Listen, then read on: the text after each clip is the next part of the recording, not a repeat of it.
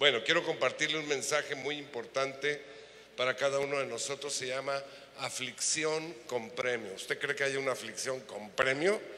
O que las aflicciones son aflicciones, ¿no? Son problemas, son sufrimientos. Pero quiero decirle que hay una profecía de Jesús para usted. Una profecía. Acompáñeme a Juan capítulo 16, versículo 33. Juan 16, 33. Y usted va a encontrar esta profecía. Si usted quiere que Dios le hable, escuche lo que Jesús le dice hoy. Dice, yo les he dicho estas cosas para que en mí hayan paz. En este mundo afrontarán, ¿qué dice? Aflicciones, pero anímense, yo he vencido al mundo. Entonces, la profecía de Jesús es, en este mundo vas a afrontar aflicciones. Y vaya que si tenía y tiene razón. Ahí enfrentamos un montón de problemas. Yo, por ejemplo, quería, mi licencia de manejar se venció en abril o mayo, por ahí, junio, y, yo quise ir a renovarla, pero eh, pues decían, no, tiene que sacar una cita por internet y no sé qué Estuve de verdad cuatro meses tratando de sacar la cita y no, no había citas, no había ni manera de entrar ahí a la, cita. Entonces, eh, pues empecé a preguntar si alguien me podía ayudar a conseguir una cita o algo. Y pues con el amigo de un amigo eh, pude conseguir una cita. Por eso digo que el reino de los cielos, México es como el reino de los cielos. Si estás bien con el de arriba, se te abren las puertas, ¿no? Y entonces llegué y me pasaron a, pues a todo el trámite ese y me dice, tiene que ir a la prueba de la vista.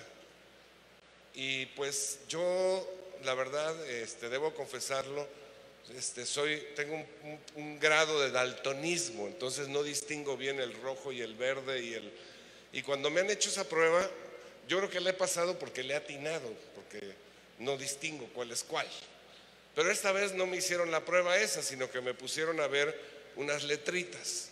Y entonces decía, ¿qué ve en esa línea? Le digo, pues A, Z, D, L, M. Dice, ahora tápese un ojo. ¿Qué ve? Pues no, no, no las distingo bien. Ah, ahora tápese el otro. ¿Qué ve? No, tampoco las. No, necesita lentes. Le digo, pues si no voy a manejar con un ojo. Voy a manejar con los dos ojos. ¿Quién le dijo? Si no es que así está diseñada la prueba, pues yo no sé por qué. Entonces me dijo, bueno, pues esa es la cosa aquí. Si usted quiere licencia, tiene que ir por unos lentes. Entonces, otra aflicción, otro sufrimiento, porque hay que ir a otro lugar a que te hagan la prueba y, los lentes y todo eso. Y la verdad es que todos pasamos por este tipo de cosas, de aflicciones. El problema es que no nos gusta oír de aflicciones, no nos gusta oír de problemas. Más bien nos gusta oír de todas las bendiciones que Dios tiene, ¿no? Aplaudimos, nos encanta cuando el predicador habla de bendición, habla de milagros, habla de promesas, habla de prosperidad. Estamos felices de la vida, pero cuando se trata de aflicción ya no nos gusta tanto. Y está bien, Dios tiene promesas de prosperidad, de, sanidad, de bendiciones, etc. Pero también ahí está este asunto de la aflicción. Hay varios tipos de aflicciones, por supuesto, ¿no? Por ejemplo, hay aflicciones cuando no hicimos la tarea, fuimos malos, malos padres y los hijos pues nos dan dolores de cabeza. Ahora, con casi todos los hijos hay dolores de cabeza, pero hay unos que se pasan, ¿no? Hay aflicciones que vienen porque no cumplimos bien con nuestro trabajo, nuestro trabajo secular, ¿no? Somos flojos, mal hechos, decidiosos y entonces pues vienen aflicciones. Hay aflicciones que vienen por tomar malas decisiones. ¿Quién ha tomado alguna mala decisión en su vida? Pues todos. Hay aflicciones que vienen desde luego por la maldad del mundo. También, claro que sí. Pero también hay aflicciones que vienen por causa del reino. Y es de estas las que te quiero hablar. Son aflicciones, perdón, que Jesús profetizó para los que le aman. Y la única manera de evitar estas aflicciones es no obedeciendo a Jesús. ¿Me escuchó? La única manera de evitar esas aflicciones es no obedeciendo a Jesús. O sea, que hasta debemos desearlas, buscarlas, porque además demuestran nuestra verdadera convicción y, demuestran nuestro amor por Dios y por el prójimo. Además, estas son las únicas aflicciones que tienen premio. Ningún otro tiene premio. Esta sí. ¿Y cuáles son estas aflicciones de las que habla Jesús, que está profetizado, que dice que nos van a pasar? ¿Qué tipo de aflicciones son? ¿Por qué? ¿Por qué vienen o cómo vienen? Pues mire, estas, estas aflicciones, estos sufrimientos son los que padecemos por tratar que la gente acepte a Cristo y sea como Cristo. Son las aflicciones que padecemos por tratar que la gente conozca a Cristo y después se parezca a Él. Le voy a contar brevemente un caso extremo de estas aflicciones. Seguramente usted ha vivido ya algo, ¿no? Eh, eh, le dejan de hablar, le cortan, etcétera. Pero le voy a contar un caso extremo de estas aflicciones vividas por un siervo fiel a Dios por causa del reino. Y este, este siervo fiel de Dios se llamaba Jeremías. Y este Jeremías inventó en realidad lo que hoy conocemos como la ley de Morphy. Si algo puede salir mal, va a salir mal. Este lo inventó. Y todo cuanto le pudo haber salido mal, le salió mal. Jeremías estuvo en el mero centro de todo esto, aguantando, orando, creyendo y predicando. Y fíjese, él fue llamado como siervo, como profeta de Dios desde el vientre de su madre. Fue llamado a ser su vocero entre la gente. ¿Sabe que usted y yo también tenemos ese mismo llamado? A ser voceros de Dios entre la gente, entre el pueblo, entre nuestro pueblo. Y a través de él, Dios le comunicaría al, pueblo, a su pueblo, Israel, importantes verdades. Todo un libro de la Biblia nos habla de Jeremías y de su vida, nos habla de sus aflicciones, nos habla de sus luchas, y, estas nos llegan bien detalladas, bien explicadas, ¿no? Con, con lujo de detalles y con profundidad, de tal manera que Casi no podemos encontrar otro ejemplo de alguien que haya padecido tantas aflicciones por causa del reino. La pregunta es, ¿por qué Dios escribió todo esto acerca de Jeremías? ¿Por qué quiso que nosotros supiéramos todo lo que está, lo que le pasó a este hombre? ¿Por qué quería que nos enteráramos hoy, tres mil años después o más, de, estas, de estas circunstancias? ¿Por qué está en la Biblia? ¿Por qué quiere que nos enteremos? ¿De qué nos sirve? Y la respuesta es muy simple, mi hermano, porque Dios quiere que pasemos aflicciones por causa del reino. Dice el Salmo 126, versículos 5 y 6. Dice la palabra, los que sembraron con lágrimas, con regocijo segarán.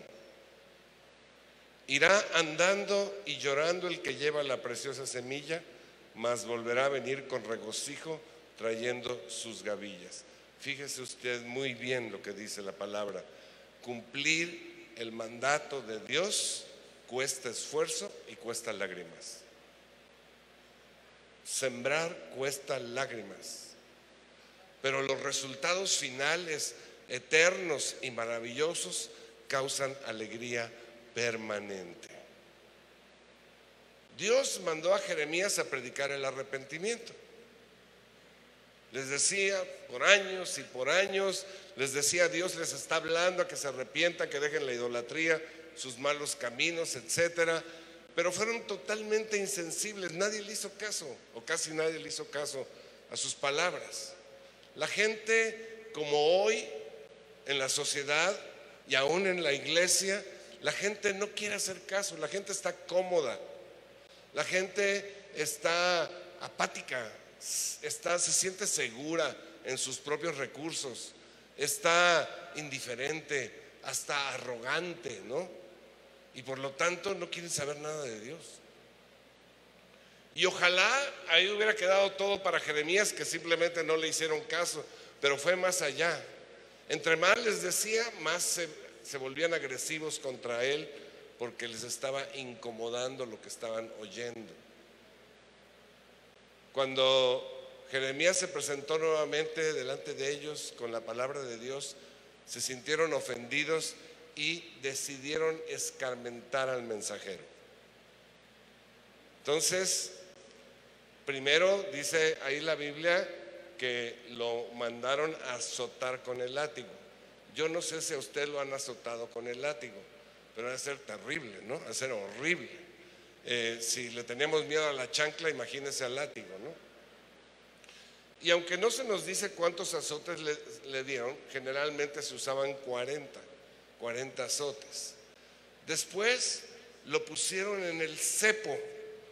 Si usted no sabe lo que es un cepo, es un castigo que era muy cruel y que además no estaba autorizado por la ley. Y este cepo consistía, eran dos tablas de madera, eh, eh, que al unirse, cuando se, se abrían como, como una este, bisagra, pero cuando se unían formaban los huecos para poner el cuello, las manos y los pies. Entonces el cuerpo del prisionero quedaba todo encorvado y expuesto, incómodo, lo cual era un tormento terrible. Imagínense que lo pusieran, que, estuviéramos en el cepo, eh, eh, pues no sé cuánto tiempo pudiera aguantar ahí, tal vez yo, tal vez unos dos, tres minutos, pero eh, los dejaban horas, días ahí, pero además el cepo servía para que la gente se pudiera burlar de los que estaban ahí atrapados, hasta podían aventarle tomatazos, huevazos, lo que fuera ahí, ¿no? Entonces era tanta, tanta la persecución y el sufrimiento que Jeremías abrió su corazón con Dios. Vean lo que dice Jeremías. Acompáñeme con su Biblia a Jeremías capítulo 20, versículo 7. Dice, me sedujiste, Señor. Me sedujiste y yo me dejé, flojito y cooperando. Fuiste más fuerte que yo y me venciste. Todo el mundo se burla de mí. Se ríen de mí todo el tiempo. Obviamente está exagerando, ¿no? No todo el mundo. Se burlaba nada más el 99.9. Y no todo el tiempo, porque dormidos no se reían de él. Cada vez que hablo es para gritar violencia, violencia. O sea, me agreden, me agreden. Por eso la palabra del Señor no deja de ser para mí un oprobio, un problema, una, pues una burla. Si digo, no me acordaré más de él, ni hablaré más en su nombre. O sea, imagínense, Jeremías está diciendo aquí, yo he pensado en decir, renuncio al ministerio, renuncio al ministerio. Dice, pero entonces su palabra en mi interior se vuelve un fuego ardiente que me cala hasta los huesos. He hecho todo lo posible por contenerla, pero ya no puedo más. Escucho a muchos decir con sorna, hay terror por todas partes, y hasta agregan, denúncienlo, vamos a denunciarlo. Aún mis mejores amigos esperan que tropiece. También dicen, quizá lo podamos seducir para que deje el ministerio. Entonces lo venceremos y nos vengaremos de él. Pero el Señor, entonces como que en este momento recapacita, ¿no? Y dice, pero el Señor está conmigo como un guerrero poderoso. Por eso los que me persiguen caerán y no podrán prevalecer, fracasarán y quedarán avergonzados. Eterna será su deshonra, jamás será olvidada. Fíjese usted, aún en medio de su sufrimiento y de que le habían sucedido cosas terribles, Jeremías se fortalece en la fe y está dispuesto a obedecer a Dios a pesar de los pesares, ya que literalmente no puede dejar de hacerlo. ¿Y sabe por qué no puede dejar de hacerlo? Porque en un creyente hay dos asuntos muy importantes. El más importante de todos es que el Espíritu Santo de Dios está en su interior fortaleciéndole, dándole poder, ¿no? Jesús profetizó, recibirán poder cuando venga sobre ustedes el Espíritu Santo y sobre Jeremías estaba el Espíritu Santo. Por eso sentía el fuego en su interior, por eso no podía decir que no. Pero la otra cosa que tenía Jeremías, que esa nos toca a nosotros, es entrenar nuestra mente, como dice Romanos 2, transformen su mente. Y la mente de Jeremías fue transformada, entrenada a no ver lo terrenal, sino lo eterno. Jeremías no espera el castigo terrenal de sus enemigos, como tampoco espera las recompensas terrenales por su trabajo. Él estaba viendo otra cosa. Él estaba viendo la ciudad celestial de Dios. Dice Hebreos 11:13, refiriéndose a todos estos grandes héroes de la fe, dice, todos ellos vivieron por la fe y murieron sin haber recibido las cosas prometidas. Más bien, las vieron a lo lejos, las reconocieron a lo lejos y confesaron que en esta tierra solamente eran extranjeros y peregrinos. No tenían nada que hacer en esta tierra, no tenían que recoger sus premios porque estaban viendo la ciudad eterna. Dice el versículo 16, antes bien anhelaban una patria mejor, es decir, la celestial. Dios no se avergonzó de ser llamado su Dios y les preparó una ciudad. Y Jeremías dijo de sus enemigos, eterna será su deshonra. O sea, su castigo vendrá después. Así que Jeremías se levantó, de donde estaba todo apabullado, todo depre.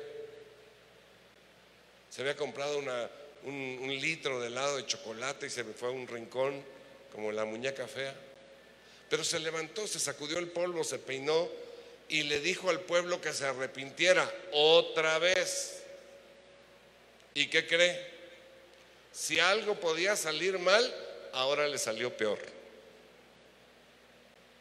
Lo agarraron y lo echaron en un pozo en el patio de la cárcel, en una cisterna, y taparon la cisterna. El pozo no tenía agua, tenía lodo, y Jeremías estaba hundido en el lodo, frío, porque sus enemigos querían que muriera de frío y de hambre. Yo no sé si usted ha tenido la oportunidad de bajar a un pozo alguna vez. Yo cuando era niño, mi papá tenía un pozo en el rancho. Y yo no me acuerdo, ya no me acuerdo en la lejanía de los tiempos, porque fue hace casi 25 años, cómo, cómo, qué tan profundo era. Pero era, yo supongo ahorita sí, que tendría unos, tal vez unos 8 metros de profundidad.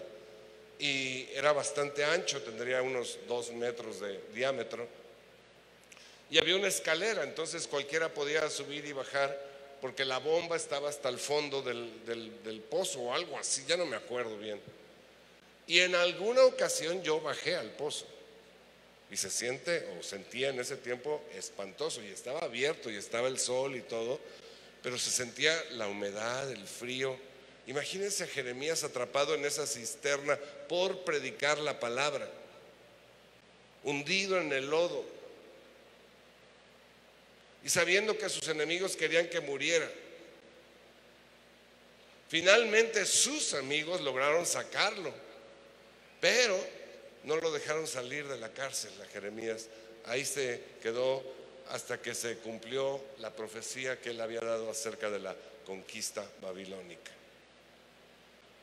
Ahora, no crea que Jeremías estaba quejándose constantemente, no para nada. Al contrario, es un ejemplo de una persona fuerte, amorosa, compasiva, que era consciente de su misión de predicar, de edificar y de plantar para la palabra de Dios. Y a pesar de sus sufrimientos, jamás se vio abandonado por Dios. Dios siempre estuvo con él y lo sacó de cada situación. Durante los más de 40 años de su servicio ministerial. Y el Señor estuvo con él para librarlo de sus enemigos vez tras vez tras vez. Además, su ministerio sí rindió frutos, porque sí hubo gente que, oyó, sus palabras, sí hubo gente que se arrepintió, sí hubo gente que fue sus discípulos, digamos, ¿no? pudieron ser salvados por Dios. Pues la fama de Jeremías perduró por los siglos, aún en el exilio, de tal manera que cuando Jesús se presentó, era tal su osadía, su valentía, su claridad, su llamado, su esfuerzo, que muchos o algunos pensaron que Jesús era Jeremías resucitado. Imagínense, lo confundieron con él. Así era Jeremías. Pero lo más importante de todo, mi hermano, es que Jeremías alcanzó aquello por lo que luchó, aquello por lo que sufrió, aquello por lo que se esforzó tanto en esta tierra, la eterna ciudad celestial y las recompensas de Dios. Todos sufrimos en esta vida de una u otra manera. El que no tiene hijos sufre porque no tiene hijos. El que tiene hijos sufre porque tiene hijos. El pobre sufre porque no tiene dinero. El rico sufre porque tiene dinero. El empleado sufre por causa del patrón. El patrón sufre por causa de los empleados. El casado sufre por causa de su cónyuge. El soltero sufre porque el Uber le cobró muy caro. Todos sufrimos de algo. Pero Jesús habla de otro tipo de sufrimiento. Habla del sufrimiento por causa de Él. De un sufrimiento que vale la pena por sus propósitos de ver gente salvada, por sus logros de ver construida la iglesia y por sus recompensas eternas. Si usted lo puede ver así, lo va a entender. El apóstol Pablo escribió, acompáñenme, Colosenses 1:24, dice, ahora me alegro, me alegro en medio de mis sufrimientos por ustedes, pues será, será este, ¿cómo se llaman los que les gusta sufrir? No, americanista no, el otro. Masoquista, masoquista, sí. Masoquista. No, no era masoquista, por supuesto que no era masoquista, Pablo dice, pero dice, ahora me alegro en medio de mis sufrimientos por ustedes y voy completando en mí mismo lo que falta de las aflicciones de Cristo en favor mío, personal, amén. ¿En favor de quién? Del cuerpo, que es la iglesia. O sea, Pablo se alegra porque sus sufrimientos son a favor del reino de los cielos, a favor de los perdidos, a favor de la iglesia. Es decir, mi hermano, estos sufrimientos son necesarios para todo creyente genuino. Si tú eres un creyente genuino, necesitas pasar por estas aflicciones. Pablo es nuestro ejemplo, pero Jesús es nuestro ejemplo mayor y se necesita gente que siga su ejemplo, que esté dispuesta a pagar el precio por el reino. ¿Cuál es el sufrimiento? Ya lo dije, tratar de que la gente conozca a Cristo y que se parezca a Cristo. Dice Colosenses 1:28, a este Cristo proclamamos, aconsejando y enseñando con toda sabiduría a todos los seres humanos para presentarlos a todos perfectos en Él. Presentamos a Cristo y hacemos, nos enseñamos para que se perfeccione. Pero ah, cómo cuesta trabajo, ¿verdad? ¿Cómo cuesta trabajo compartirle de Cristo a la gente en el mundo y cómo cuesta trabajo hacer que la iglesia se perfeccione? Es como tratar de mover un elefante dormido, ¿no? Pero la gente del mundo, cuando tú empieces a hablarle, pues ya sabemos, te va a cortar, ya no te va a juntar, te va a desjuntar, como dicen los niños, ¿no? Te va a ignorar, te va a rechazar, te va a sacar de su círculo, se va a burlar de ti y a lo mejor hasta te van a agredir. Esas son las aflicciones. Dentro de la iglesia, alguna gente de la iglesia te va a ignorar. Pues yo lo veo con los de Logos, ¿no? Esfuerzo tras esfuerzo de preparar y de anunciar y todo. Y, luego le pregunto, ¿y por qué no te escribiste? Ay, se me pasó. Te va a ignorar a pesar de todos tus esfuerzos por servirle, por edificarte, pero ese es el precio a pagar para un verdadero creyente. La buena noticia, mi hermano, es que como siempre, con Dios, todos son buenas noticias. Nada de tus, de tus aflicciones, de tus, perdón, de tus aflicciones, de tus sufrimientos, de tus sacrificios por causa del reino van a pasar desapercibidos para Dios. Ni uno, ni uno solo. Tal vez para mí sí, tal vez para Mari también, que eh, hay un servidor que se nos pasa, que está eh, sirviendo en lo acá atrás, ustedes no los ven, están sirviendo todos los domingos y ustedes ni los ven. Tal vez a mí se me pase, pero al Señor no se le pasa una sola cosa de lo que hemos hecho a favor del reino, de cada una de las aflicciones. Por eso Jesús dijo, y esta es la buena noticia, Mateo 5:11. Dice la palabra, dichosos, diga conmigo dichosos, dichosos serán ustedes cuando por mi causa la gente los insulte, los persiga y levante contra ustedes toda clase de calumnias. Alégrense y llénense de júbilo ¿Por qué? Porque les espera una gran recompensa en el cielo. Esa es la aflicción con premio. Así también persiguieron a los profetas que los precedieron a ustedes. La Biblia enseña claramente, mi hermano, que todo lo que pasa en la, vida de un cristiano es para bien, ¿no? Así lo dice Romanos, eh, es para bien. Y la aflicción y las pruebas nos perfeccionan nos fortalecen en la fe. Y Dios provee todo lo que necesitamos sin duda.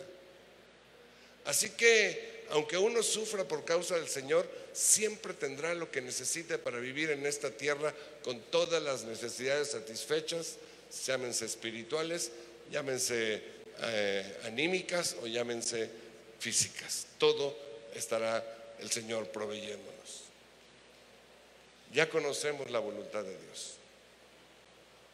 Quiere que vayamos a las naciones, que salgamos y prediquemos, que demos a conocer a Cristo y que ayudemos a otros a ser como Cristo. Y eso trae aflicción. Hay un precio que pagar. Ya conocemos la voluntad de Dios. Ahora es cuestión de obedecer. Mi hermano, es tiempo de tomar la decisión. Es tiempo de dejar la banca y es tiempo de meterse al terreno de juego. Amén. Quiero hacer dos invitaciones. Primera invitación, si usted está aquí por primera vez o nos está oyendo, viendo por primera vez, quiero decirle que Jesús fue el ejemplo de aflicción. No nos pide que pasemos por las mismas que Él, porque Él hizo una vida perfecta fue torturado, fue a la cruz y murió para pagar el perfecto por nosotros, por nuestros pecados. Ese sacrificio es único, una sola vez y para siempre. Ninguno de nosotros somos perfectos. Y Él lo hizo por amor, para que cada uno pudiéramos ser perdonados y recibir la salvación eterna, el acceso a la ciudad celestial. Y si usted no está seguro de estar perdonado por Dios y no está seguro de que cuando muera irá a la ciudad celestial, hoy es el momento de hacerlo y asegurarse. Yo le quiero invitar a que cierre sus ojos un momento y le diga, Señor Jesús, te reconozco como mi ejemplo, mi Dios, mi Señor. Te doy gracias por el sacrificio que hiciste por mí y lo tomo, lo recibo. Perdona mis pecados y gracias por darme la vida eterna en el nombre de Jesús. Amén y amén. Si usted hizo esta declaración, muchas cosas sucedieron y quiero compartírselas.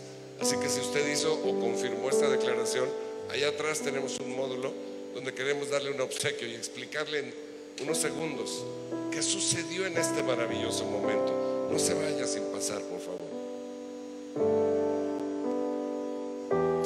Es una invitación a salir de la banca,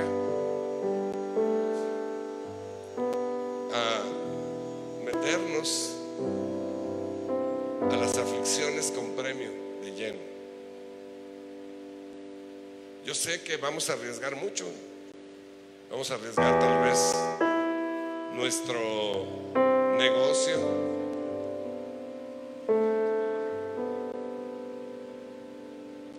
Tal vez vamos a, arriesgar nuestro trabajo. Ahora, no te estoy diciendo que uses el tiempo del patrón para predicar, eso, eso no es correcto. Pero tal vez si le compartes a un compañero de trabajo en tu casa y te acusa y luego a lo mejor te corren del trabajo, sí, puede ser. A lo mejor tienes un negocio que depende de otros y cuando tú le hables a tus, a tus miembros de la- del grupo que Cristo salva, a lo mejor te dejan de comprar. Sí, puede ser. A lo mejor si tú vives en una, eh, eh, en, un, en un- ¿cómo se llaman? Antes se llamaban vecindades, ¿cómo le dicen ahora? Este, clúster. Si tú vives en un clúster y le compartes a tu vecina y no le parece y se mete en el chisme con los demás y te dejan de hablar, te aplican la ley del hielo, claro que puede ser. Si tú le compartes a tus compañeros de trabajo, se van a burlar de ti, te van a decir el aleluyo. Sí, puede ser. Puede que hasta te agredan, sí, sí puede ser. Muchas cosas van a suceder. Esas son las aflicciones. Pero bienaventurados, dichosos, eso pase, porque están creciendo nuestras recompensas en el cielo. Esta vida es un suspiro, mi hermano, un suspirito. Lo que vale la pena es ver lo eterno. No importa lo que te hagan, no importa, de verdad. Lo importante es seguir sembrando y sembrando y sembrando y sembrando la palabra, saliendo de la comodidad, saliendo del temor, buscando compartir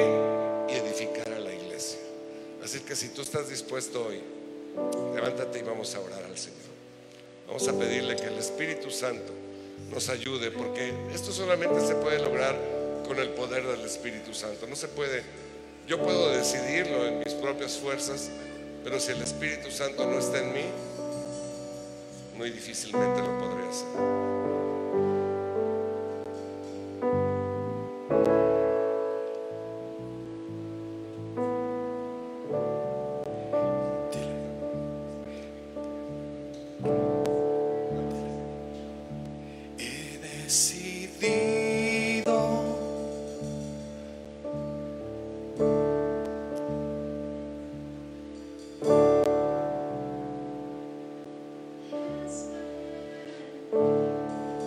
Levanta tus manos y dile, Espíritu Santo, estoy esperando en ti. Que tú llenes en este día todo mi ser. No solamente que estés sobre mí, sino que estés en mí, Señor. Espero en ti, Señor, la fuerza y el poder para levantarme y caminar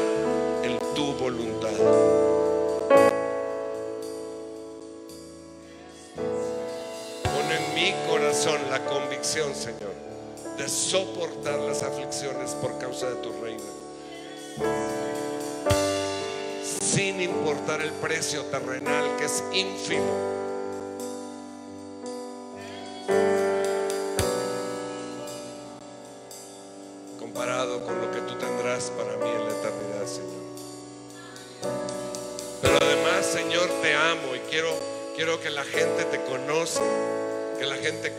Crezca, se parezca a ti, Señor.